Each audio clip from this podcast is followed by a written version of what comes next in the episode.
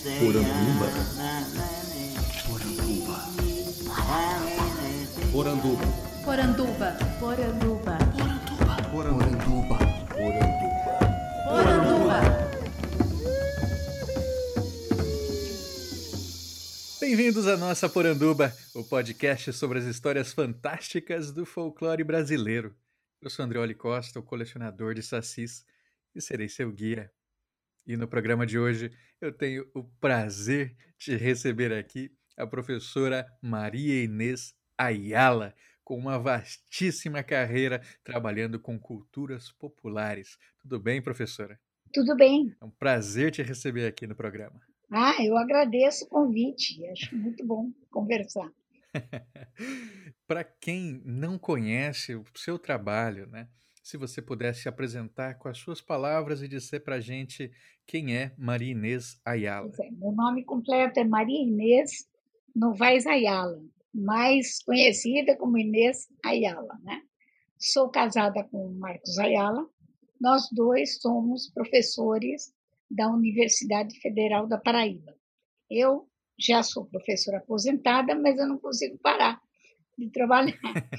eu, eu me aposentei assim formalmente em 2003, né? Mas aí eu tinha orientandos, né, que estavam seguindo a metodologia que eu utilizo e era complicado passar para outra pessoa, porque cada professor na pós-graduação tem seu perfil, né? Seu modo de, de estudar, né? Suas fundamentações teóricas e tal. E eu não sou, apesar de ser de letras, eu não sigo tanto uma metodologia para letras, porque eu trabalho mais com a cultura oral. Mas disso nós vamos falar depois. Então eu comecei, inaugurei o pós-doutorado no Brasil, né, em letras. As primeiras bolsas do CNPq dadas para pós-doutorado eu fui uma delas, né? E eu, eu sempre fui é, orientada pelo professor.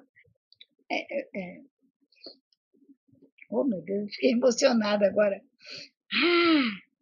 Então, eu fui, sempre fui, fui é, fiz meus cursos em teoria literária e literatura comparada. E meu orientador era João Alexandre, foi João Alexandre Barbosa, do mestrado ao pós-doutorado.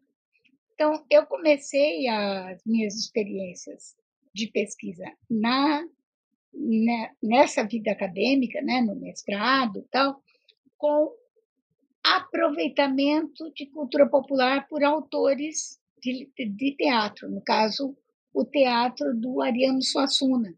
E foi não foi o teatro que todo mundo conhece, que é o Alto da Compadecida, né?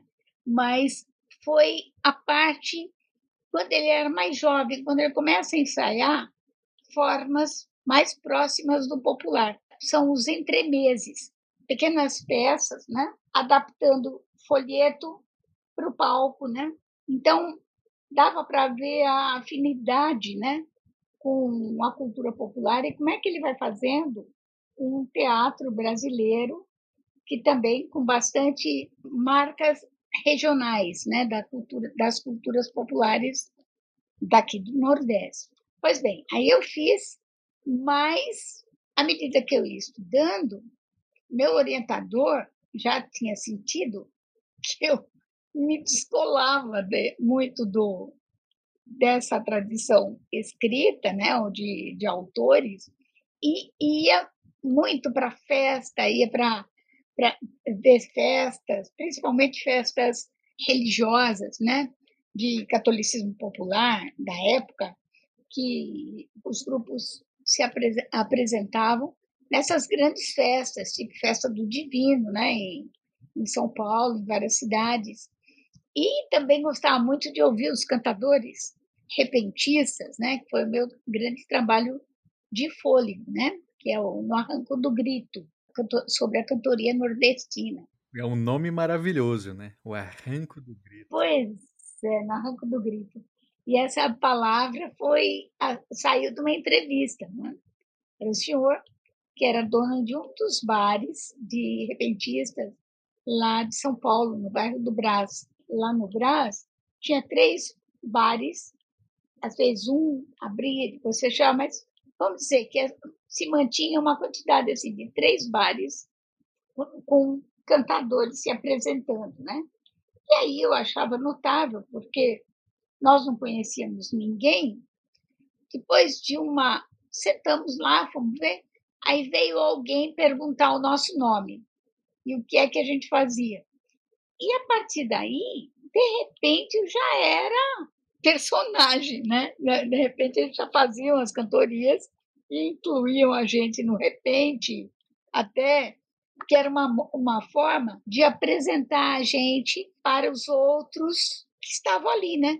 Então, com o tempo, a gente ia sempre e a gente foi percebendo que tinha uma espécie, uma comunidade de imigrantes naqueles bares. E eu era muito ligada com essa história do, nessa história de imigrante, como é que as pessoas reconstroem a sua cultura em outro lugar, né? Com outros que, como eles, também saíram. A primeira experiência que eu tive, que ainda nem pensava nessas coisas, era quando eu era mocinha, era adolescente, e eu, eu dos 10 aos 17, 18 anos, eu vivi em Mogi das Cruzes. E tinha muitas amigas que eram filhas de japonês, né? E aí, nessa época de primavera, tinha uma festa, que eu não, não sei japonês, talvez eu fale errado o nome, Undokai, alguma coisa assim, que era uma festa de primavera. E aí tinha essas, esses torneios de jovens, como tem, a gente lê às vezes na literatura francesa, né, da, sobre o, os, os, costumes populares, né, do início do século ou até do século passado, que era aquela disputa. Por exemplo, uma corda, que de repente os jovens puxavam para cá, os mais velhos para lá, né?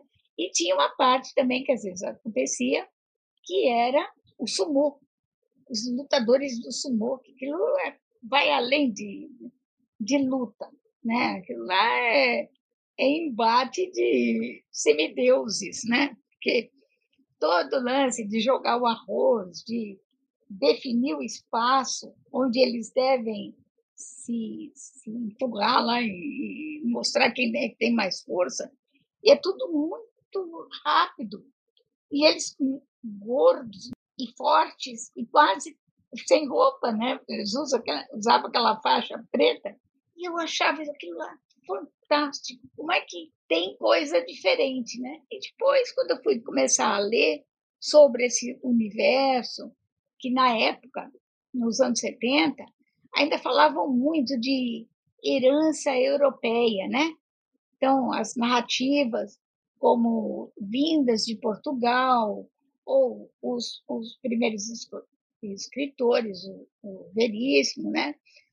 Fazia a distinção entre o que era romanceiro, o que era brasileiro, o que vinha de fora, né? os romances de fora. E aí come, vai começando a ter umas, umas, uns interesses, não sei como a gente acaba se interessando por um caminho, né? mas que não era o caminho da escola, né? não era o caminho da universidade na universidade eu, eu fazia, imagina, inglês, alemão e português. Ir para a Alemanha, imagina, eu queria estudar teatro pós-guerra, né? Mas aí não deu certo por conta do meu jeito.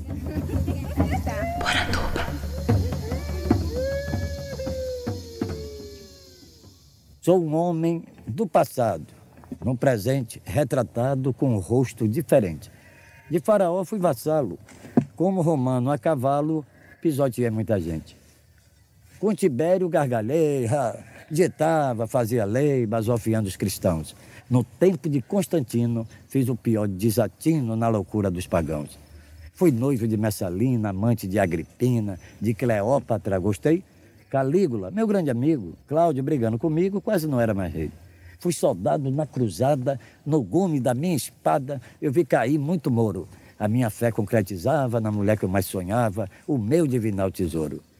Quando Davi governava, naquele tempo eu mercava peças de tapeçaria. Fui bandoleiro em Sodoma, já fui senador em Roma, prefeito na Alexandria. Fui frade, fui protestante, de rainhas fui amante, fui poliglota e mendigo, fui preto, só fui castigo no tempo do cativeiro. Fui mago na Palestina, fui carregador na China, fui coletor no Japão, com Moisés bastante aflito. Eu dei adeus ao Egito, a terra da promissão. Dormi um dia, acordei, o passado recordei com as minhas tragédias mil. Hoje eu sou um trovador, pobre, porém com valor, porque eu nasci no Brasil. Obrigado.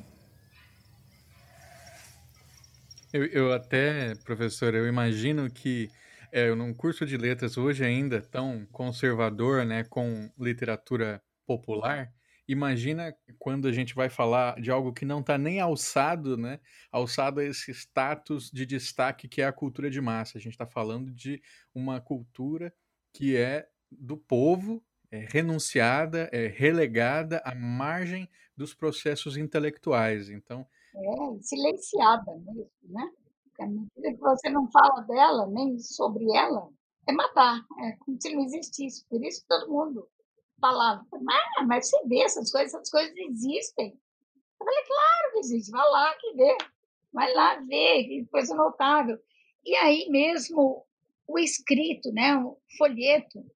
Primeira vez que eu fui para Recife, né, eu fui visitar meus parentes paulistas que moravam lá. Alguém, uma moça, filha de amigo dele, me levou lá para o mercado, né, para São José, e me apresentou os folhetos. E eu achei incrível, porque eu não sabia que existia essa literatura, né? E que no começo, quando a gente pega, não sei se, se aconteceu isso com você, mas no meu caso, que aquilo era totalmente diferente, quando eu pegava aquela, aquele poema narrativo, né? E que tinha um jeito de tinha uma construção como começar, de prender a, a atenção do público, e isso acabava sendo muito interessante. Mas ninguém orientava. É era diferente a universidade daquela época de hoje. Hoje, cada um vai lá com seu celular, o seu computador, vai lá, assiste a aula, tá? E volta para trabalhar em casa, né?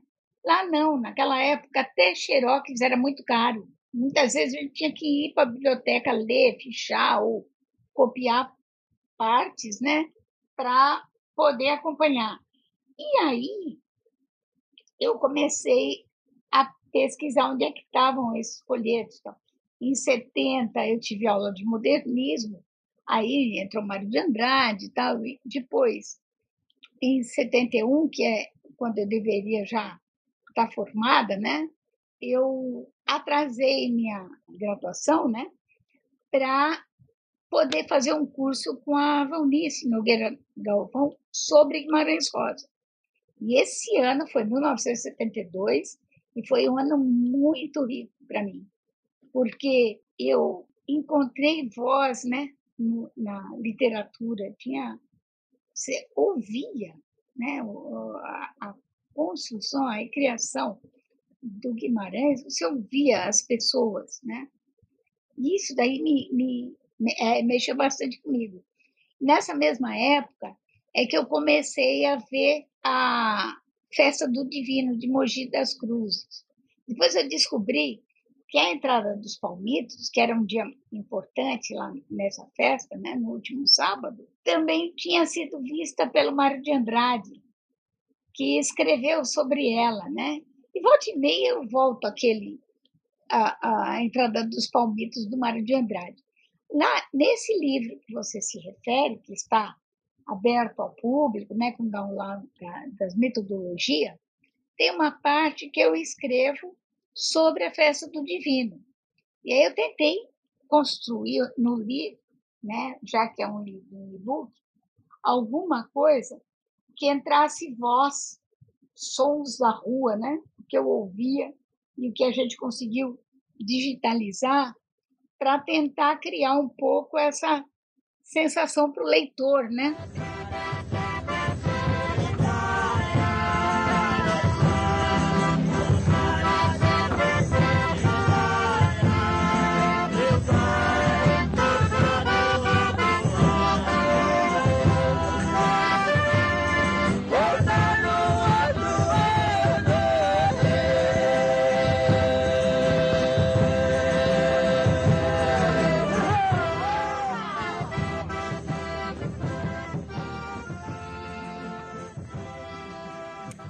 Nossa, tem, tem tanto assunto que dá para puxar disso, né? Porque eu, eu, deixa eu só comentar, né? Eu li um texto seu ali no Assir Vaiala, onde você já mencionava na década de 70 é, a presença, né, já difundida de gravadores de mão.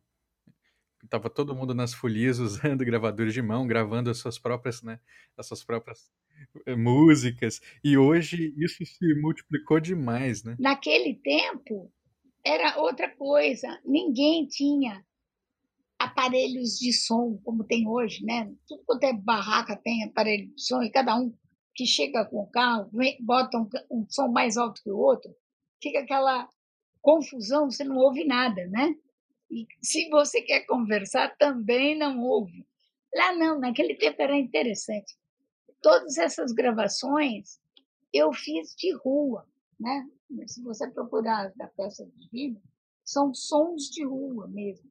As das cantorias eu ainda não pus, mas nas viagens que eu fazia com eles, ninguém punha aparelhagem de som e se ouvia perfeitamente, se gravava perfeitamente, porque o público ficava num silêncio absoluto, ouvindo, e principalmente os repentistas. Os repentistas, é impressionante, todos eles tinham seu aparelho de som. Aí começou, eles gravavam, eu fui com vários deles ver como é que gravavam os discos lá na Continental ou em outro outra gravadora da época, né? E eu percebia que eles usavam, quem produziu o, o, o, o disco, né, o vinil, usava sempre os, os estúdios em lugar barato, né, na boca do lixo lá da, de São Paulo, né, na, é, e o, o, o, disco era feito a, uma vez só, tá? eles não tinha, eles não conseguiam se separar da viola. Embora, quando esteja improvisando, em geral, quem toca é o companheiro, não dava para fazer assim, gravação só de voz aqui, lá longe, o, a, a viola, mesmo ele ouvindo com o fone. E aí eram três, quatro horas seguidas de gravação. Naquele tempo ditadura, tinha é, controle né, da, do que se gravava. Então, eles tinham que dar primeiro, por escrito, a canção. Então, eles faziam como aos moldes do repente, mas não era improviso, porque não podia. Tinha que, antes de gravar, apresentar lá, sei lá, devia apresentar, os produtores deviam apresentar para algum censor, sei lá. Mas Aí eles iam, e eram quatro horas seguidas. E o interessante é que eles levavam uma garrafa de, de uísque, pá, tomavam uísque, pá. E hoje, você vê que os cantadores é outra coisa, é outro mundo, é outra, outro costume.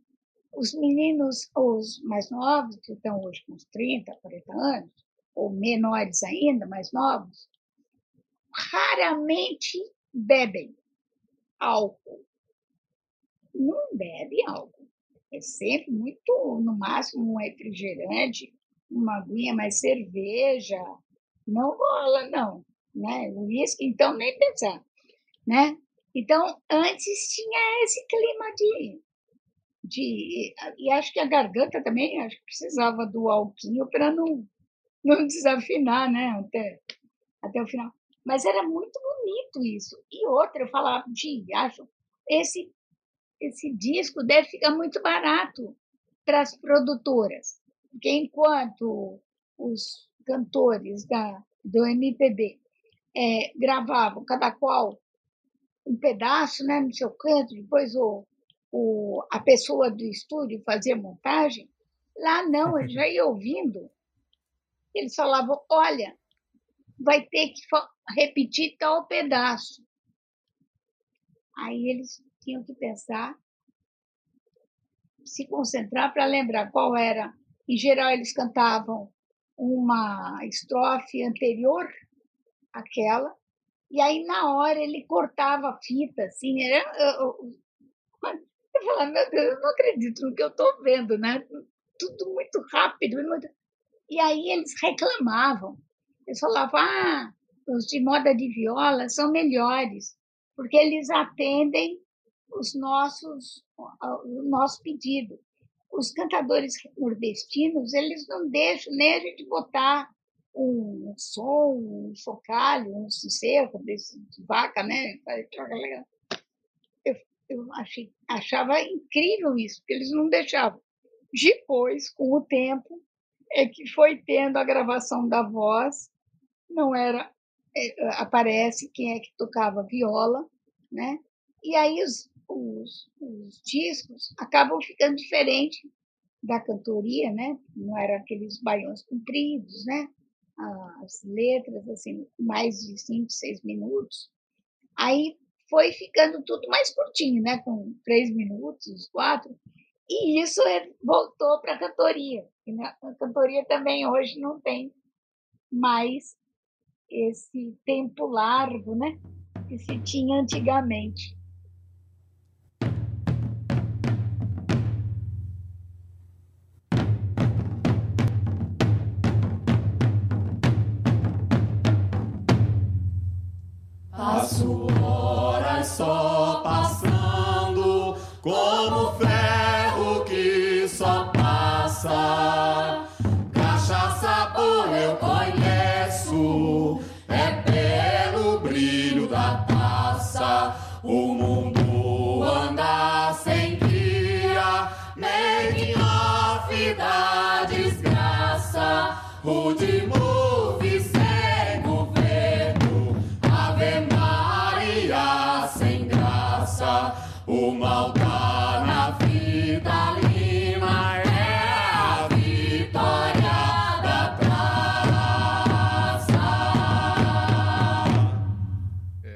Comum que as pessoas olhem para manifestações populares e pensem que eles estão alijados de tecnologia, só que não estão, né? Eles estão ali é, contemporâneos a nós, né? Não é porque eles têm uma, uma cultura é, oral que é fundada na tradição que tecnologia não vai fazer sentido para eles. Ah, então, sobre isso tem uma, história notável. Conheci um músico de Santa Catarina, não, do Paraná, de Curitiba, que era de um grupo que se chama Mundaréu. Você já ouviu? Não conheço. música- de música, mu- um pessoal muito bom. E o cantor, ele veio do Maranhão, né? Ele era do Maranhão e estava lá, mora lá em Curitiba e tal. E aí ele estava fazendo um projeto para uma, eu não lembro se era para uma folia ou, ou uma congada, não sei. Aí ele foi lá conversar com o pessoal, né? Que equipamento, equipamento que eles queriam, nem eles, que eram músicos, tinham. Eles conheciam todos esses toca-discos aí de DJ, que é tudo importado, né? É incrível isso. Então as, As pessoas mesas, né? pensam que, que eles estão fora do mundo, não estão, não. Hoje é muito Uhum. difícil, tá? Principalmente os mais jovens, né? Eles trabalham bem com. Tanto é que eu comecei agora a um atraso enorme, isso eu deveria ter feito na hora que gravei, né? Mas também não adiantava na hora que eu gravei, porque era muito difícil. Eu gravava em fita cassete, era muito difícil naquela época terem fita, fita, é, fita é, tocador, né? O gravador de mão em casa. Aqui no, no pessoal de São Paulo, eu dava mais as fotografias e mostrava o que eu gravava. Falei, puxa, agora ainda é bem mais fácil do que antes, né? Com a Uhum. história do acervo, eu tendo o auxílio do Magno, né? Um ex-aluno que é nosso parceiro a vida inteira, né? Então, é, que é quem digitalizou as fitas, e acho que ele conhece mais até do que eu, o meu acervo, né? Mas hoje eu já estou conseguindo devolver as gravações de, de, de 20 anos atrás, por exemplo, que já estão Nossa. digitalizadas, para as comunidades. Eu comecei a fazer um exercício com uma comunidade aqui, está dando certo. Ah, é, Podemos falar sobre isso, então, sobre a importância de, de ter a devolutiva para a comunidade, né? Porque é muito comum que a gente é, que a gente não, né? Que os pesquisadores, assim, vão, façam a pesquisa, depois, né, acaba a bolsa, acaba a tese, e não tem retorno depois para a comunidade nenhum. Como é que isso é visto hoje? É, pois é, eu acho isso é, foi uma boa pergunta. Eu acho que sempre tem, a gente que vai vivendo, acaba vivendo muito, né, sem esperar isso, acaba vendo que tem momentos que ninguém fala da cultura popular. De repente, aparece o interesse de todos, né? como foi até 70, 80, parece que caiu um pouco. Aí depois, agora nos anos 2000 para 2001, etc., começar de novo o interesse, principalmente por cordel. Mas naquele tempo, eu sou de um tempo que, que, que essas coisas não se estudavam em letras. Letras, no máximo, estudava as lendas, estudava a parte dos mitos, coisa que era aproveitada por outros escritores, né? ou coletâneas, até aí ia mas oral era uma coisa meio difícil.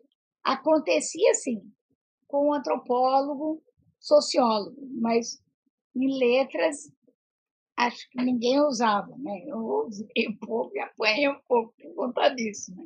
Mas mesmo quando eu ia para Mogi, que eu ia só para conhecer, que a maior parte desse acervo não foi para fazer trabalho, não, para trabalho acadêmico, não. Foi para conhecer tinha, de repente, tinha vazios no conhecimento da gente. Então, tinha que ir atrás. Hoje em dia, imagino que seja mais fácil, né? É, você botar aqui as palavras-chave no computador, no YouTube, você encontra uma opção de, de, de atores, né? de agentes dessas, dessas festas. Né? Eu, por exemplo, tenho aqui no meu no Facebook, fiz amizade com um monte de gente das congadas de Minas, né? Então, mas naquele tempo era difícil. Primeiro, conhecer as pessoas, era caro o material, era difícil ter máquina fotográfica que não fosse que fosse semi-profissional. E a gente fazia isso nas horas vagas, no sábado, domingo, porque de segunda a sexta eu tinha que pegar pesado nas minhas pesquisas de, na, bibliográficas lá para os cursos do mestrado e depois que eu adiantei, acabei na época do doutorado, já estava com os créditos feitos, aí foi melhor. Mas, é, mesmo a gente querendo, muitas vezes não dava para dar o retorno, né? Porque você ia para um lugar longe, uma vez, e depois você não conseguia voltar lá. Então, como é que você ia fazer? Não quer dizer que a gente, a gente queria ficar com a imagem deles, mas é que ficava, às vezes, inviável do, doar. Agora, eu falei, não, tem muita coisa que eu não dei porque eu não tive condições de retornar na hora, ou porque não tinha dinheiro para revelar as fotos, ou porque não tinha tempo para fazer as pesquisas de volta, né? Então, vamos tentar ver no acervo, por a, o, o, ir colocando amostras para ver se a gente vai encontrando os herdeiros né, dessa tradição. E a gente vai, vai encontrando, viu? Porque tem outras pessoas que estudam, né? Mas outros que são de uma tradição de, de avós, da tradição oral, que eles não conheceram de repente, uma certa hora, eles começam a se interessar. E isso eu acho muito bacana, né? Porque a gente está fazendo um caminho fora do acadêmico.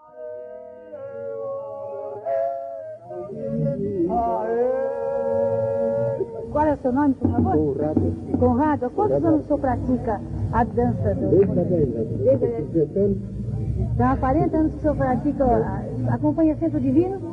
Divino. Aqui em Rio sempre divino. Vocês só fazem a festa do divino ou vocês participam de outras festas? Todas as festas, Qualquer santo que me chamou para nessa eu, eu vou festejar. O senhor festeja por devoção? Por devoção. Por devoção. Por pagamento de promessa ou não? Eu sempre falo, falo para os meus alunos, olha, Se alguém faz uma pesquisa mal feita de um autor de literatura brasileira, tal, tudo bem, os livros estão impressos, pode vir outra pessoa e avançar mais, né? fazer uma, uma leitura mais pertinente. Agora, com a cultura oral, você tem que construir o, o material. Como é que você vai falar que ouvi de, de memória? A gente ainda aceita isso no tempo do, dos mais velhos, né, do Câmara Cascudo, tal, que, que faziam muito comentário de memória, né? Mas hoje não, acho que pelo menos dos anos 70 para frente, a gente tem a obrigação de ter os documentos, né? E se os documentos não estão num acervo, é, dificilmente as universidades cuidam desses acervos, se é que tem, quando tem, porque fica difícil toda hora você tem que passar para a mídia mais recente, né? Por exemplo, fita VHS, complicado. As, as que eu tenho aqui ainda não, não foram digitalizadas é porque exige um, uma técnica que é, vai além da nossa. Tem que ter um tipo de forno para desumidificar a fita, para de repente não desgravar tudo na hora que passa para o computador, né? Então, você tem que ter um cuidado muito grande com o material. São eu 40 anos, né, de, de acervo. Pois é, desde 72, faça as contas, já nem sei. Se bobear, já, já vai fazer uns 50 anos, né? É verdade, é verdade. É, tá faltando pouco. Então, aí de repente fala assim, ah, por que não doa para a instituição? Justamente por isso, se estiver na instituição, acaba. Porque não tem, você não está tendo verba para pesquisa nenhuma. Quem vai querer saber de cultura de pobre? O descaso até com a vida da, da maior parte da nossa população está evidente, né?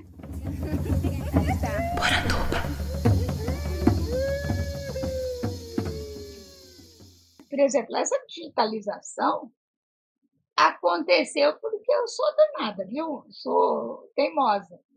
Eu fiz um projeto, assim, tipo um projeto guarda-chuva que dali poderia sair projetos de dois, três anos, tal, e aí e, articulados.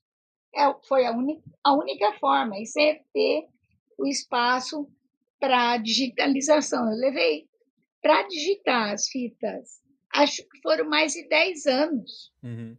que a gente foi fazendo, é mais de 400. Nossa.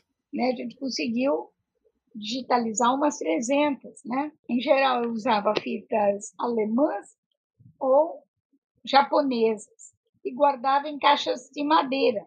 Então, não desmagnetizou. Agora, tinha, se eu estava lá no sertão, acabavam minhas fitas, eu comprava o que tinha lá. Uhum. Só que aí, naquele tempo, não tinha. É, é, é, é outro mundo. Como eu falo, não parece, parece que a gente vive vidas paralelas, né? É, a gente gravava, aí ao transcrever, você não tinha nem aqueles duplo deck, sabe? Que você colocava num, num lado a fita gravada, no outro lado uma fita virgem para fazer a cópia. Isso daí só vai aparecer em 90. Você só tinha o um master, só, só o principal. Só tinha o um master.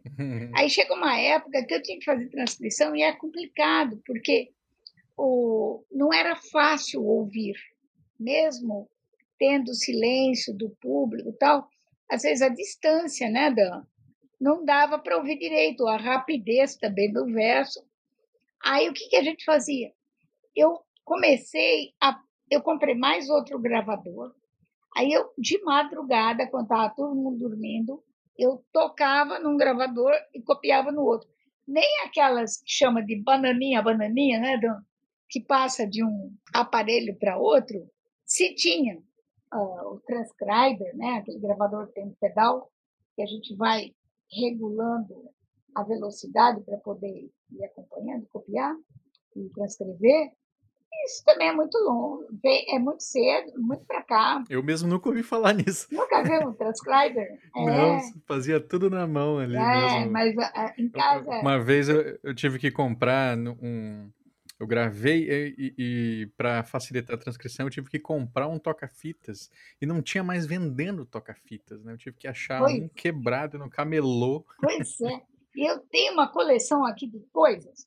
Por exemplo, eu falo, mas professora, por que que guarda tanta coisa? Eu falei, eu tenho que guardar. Tem um computador que tem ainda os, aquele leitor de disquetes. Aí eu falei, Nossa. tem que ter, porque. E tem uns que eu, eu, eu, eu acho que não, não passei na época, né? Aí fui ver, pum, estragou, parou de funcionar o, o, o, o computador. Aí toca achar um técnico que faça isso. E assim foi, gravadores assim de fita, tem um monte aqui em casa. Porque nem tudo foi transcrito, né? Até, deixa eu até te perguntar sobre a acessibilidade dos acervos, né? Porque, bom, a gente. é, é, o acervo ele pode ser uma, uma coleção de coisas, É. mas se essas coisas não estão organizadas, elas não estão exatamente acessíveis, né? É, Isso foi uma preocupação para você? tem sido, viu? Porque, mas só que a gente vive menos do que o, o material, né? Uhum. Não dá para. como eu sempre digo, isso daqui é impossível. Nós de- demos os resultados para a universidade e estamos digitalizando, vamos botar isso no acervo, para ficar público. Porque, né? porque acho que a gente tem uma dívida com, com todos, é cultura brasileira. E o interesse não foi para fazer produtos, mas foi para conhecer. Então, se é para conhecer, tem que divulgar. Então, o que, que a gente está fazendo? Eu, até 2016, eu tinha bolsas do CNPq. Agora, em 2016, não, não, não existe mais nada para. Eu, eu nem tenho chance, mesmo sendo aposentada e trabalhando na- como voluntária na, na pós-graduação, né? Hoje em dia a gente mudou. Nem eu peço, porque não tem bolsa nem para quem está fazendo os cursos agora, né? Sim. Então, aí a ideia é, primeiro, devolver para os grupos. Se de repente o pesquisador está pesquisando o grupo, já vai ter acesso, porque já está lá com os artistas populares. E outra é ter uma cópia desse material né, em mais de um setor da universidade, ou de várias, sabe? Agora, a única exigência que eu faço é que é proibido vender. Para explicar para o ouvinte, vocês é, disponibilizam parte do acervo online, né? E se quem quiser é, um- uma parte integral ali do acervo, pode entrar em contato. Isso é. Entra em contato com o administrador, explica por que ele quer, Uhum. e aí a gente manda. Por exemplo, eh, me pediram, a semana passada até, um moço me pediu uma fita que era de um tio dele, acho, um, um tio-avô, e que ele que viu lá no catálogo, achei notável ele ter lido, né? Fui ver, não estava digitalizada essa fita. Aí eu liguei para um amigo meu, Uhum. ele ficou de digitalizar terça-feira que vem. Ele pega aqui em casa, faz, aí eu mando direto para o rapaz a cópia e ponho outra dentro do acervo. Já está digitalizado, já pode ter acesso. É ainda meio amadora, mas melhor do que nada, né?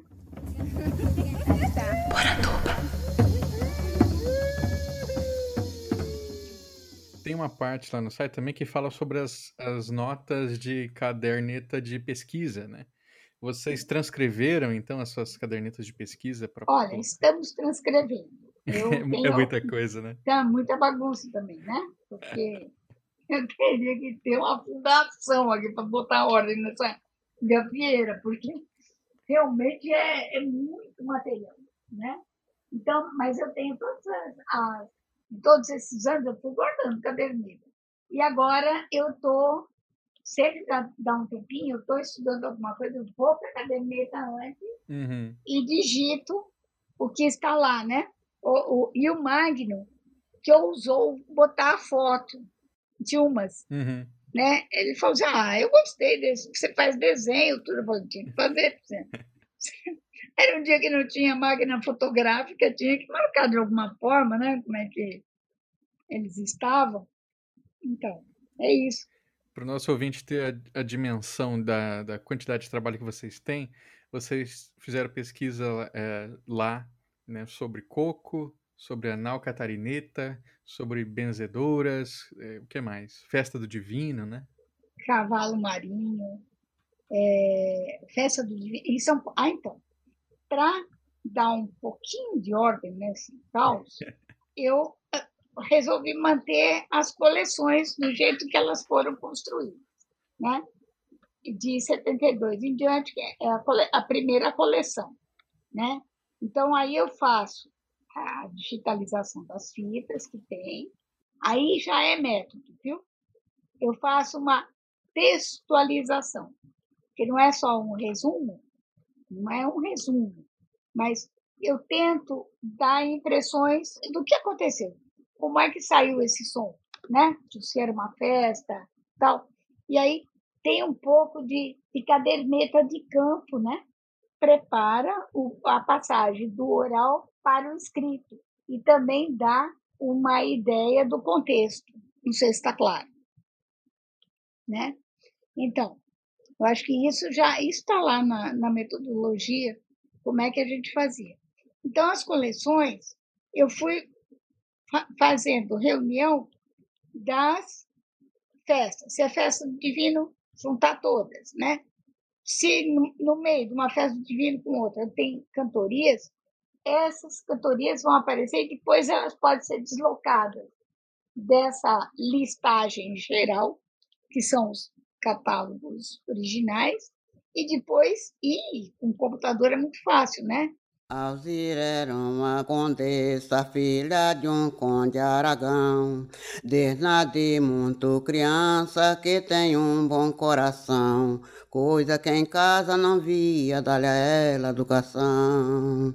Quando Azira inteiro ano, seu padrinho presenteou uma capa de brocates que muito caro custou. Alzira pegou a capa e com muito gosto guardou. Primeira vez que botou foi a missa de São Pedro. Quando veio de lá pra cá, uma criancinha achou.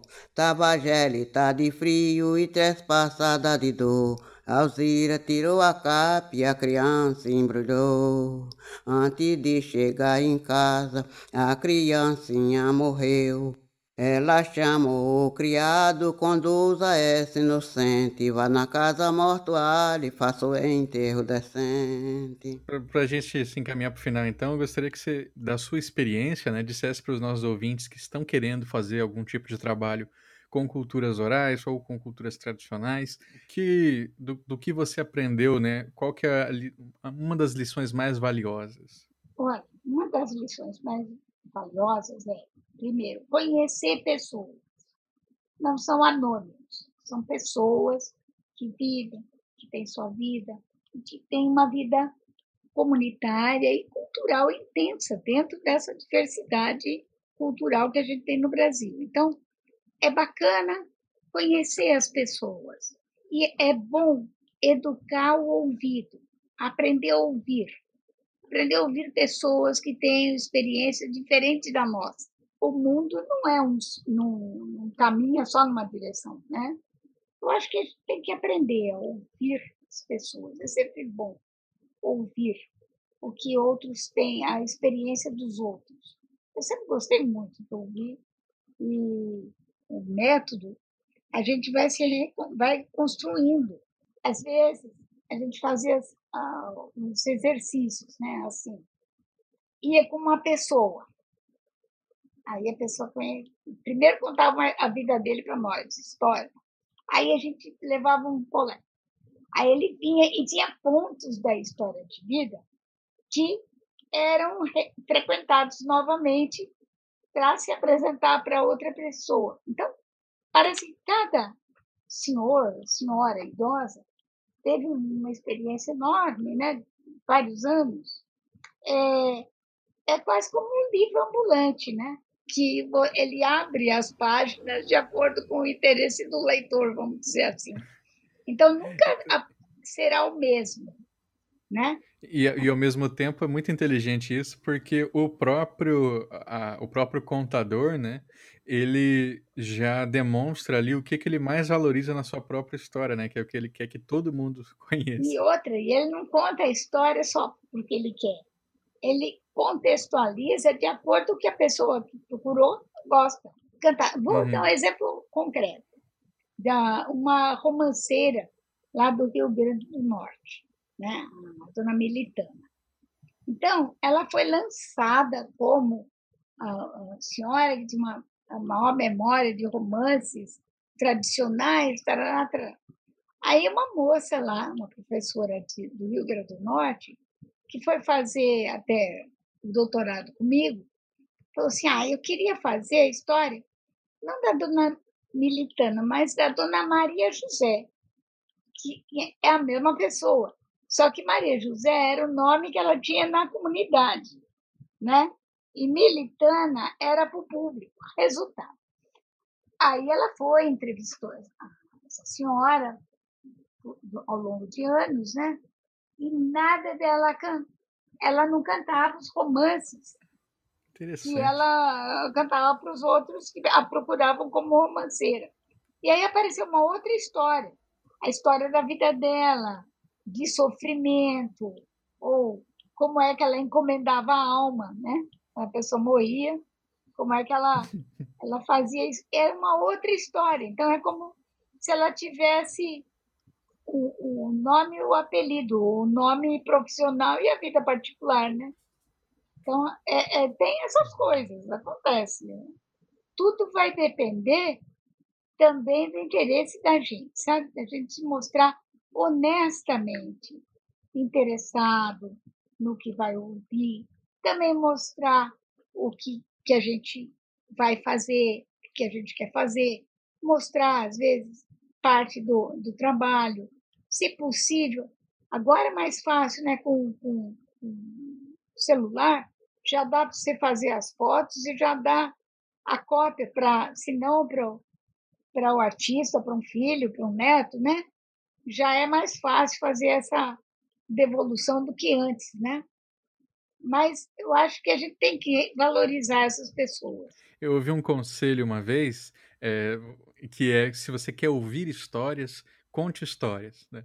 Pois então, é. para você puxar a história de alguém, você não pode só assim sentar e aí me conta isso. Claro, você já não. chega Não. e já puxa alguma coisa Claro. da, da sua história, né? É, não é uma conversa, né? não é interrogatório policial, né? Que você tem que responder. Né? Então, Até porque é isso, é isso é bem bacana, né? Eu que sou do jornalismo, é, hum, no jornalismo a gente tem que quebrar com aquela lógica de que somos os perguntadores e o mundo é obrigado a nos responder, né? pois é. É, aí a gente, quando a gente vai para um, um entrevistado desses, né, um- É. um- uma comunidade, um mestre de saber, é, a gente está conversando, né? A gente está estabelecendo um diálogo. E se é um diálogo, ele não tem obrigação nenhuma de responder a gente, senão pela sua própria vontade de compartilhar aquele Claro. momento conosco. Claro, né? Todo mundo tem a liberdade de dizer não também, né? Mas Sim. tanto o pesquisador quanto o que é pesquisado, né? Então, se ele não está afim, não gosta daquilo, não vai pesquisar isso. Você chegou a ter al- alguém que você queria muito ter entrevistado e a pessoa não topou por algum motivo? A gente, quando estava fazendo o CD dos cocos, Aham. né? Foi um livro e um CD junto.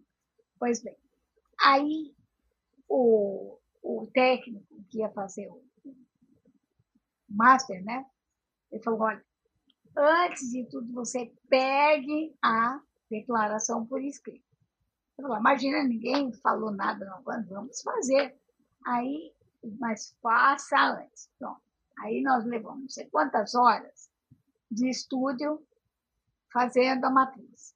Quando eu che- aí eu fui para a comunidade, levei a matriz e os papéis lá de autorização de uso da, que a Uhum. própria é, impressora, a editora lá, que ia prensar os, Sim. CDs exigia.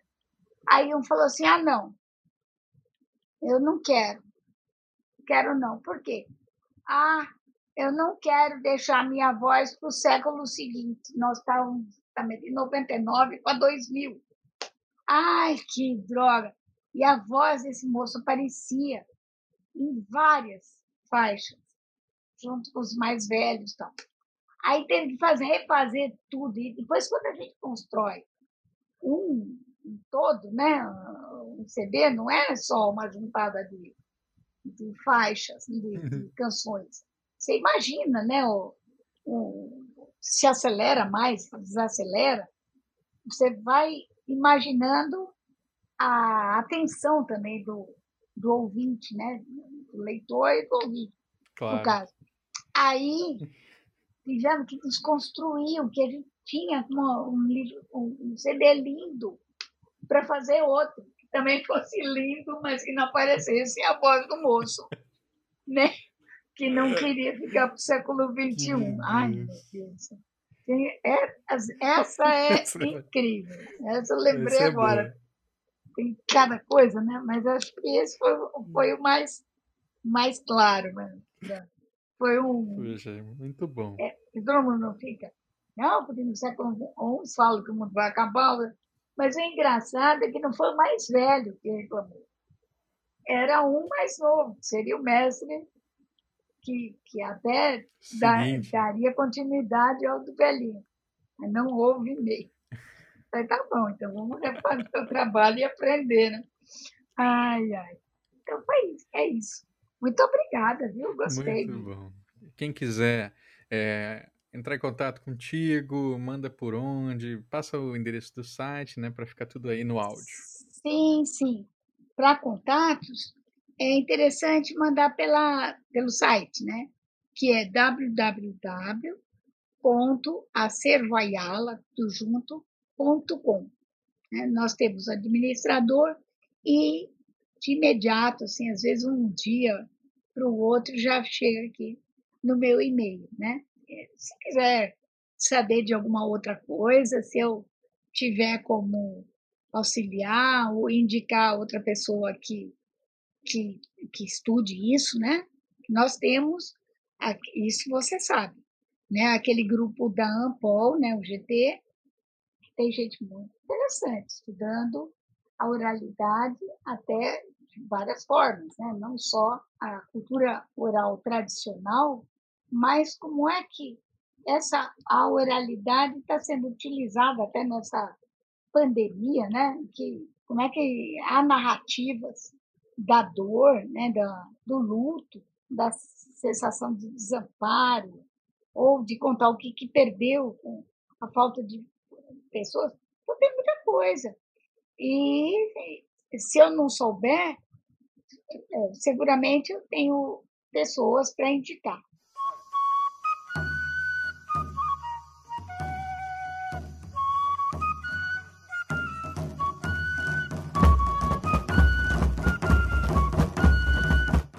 Gostou do programa?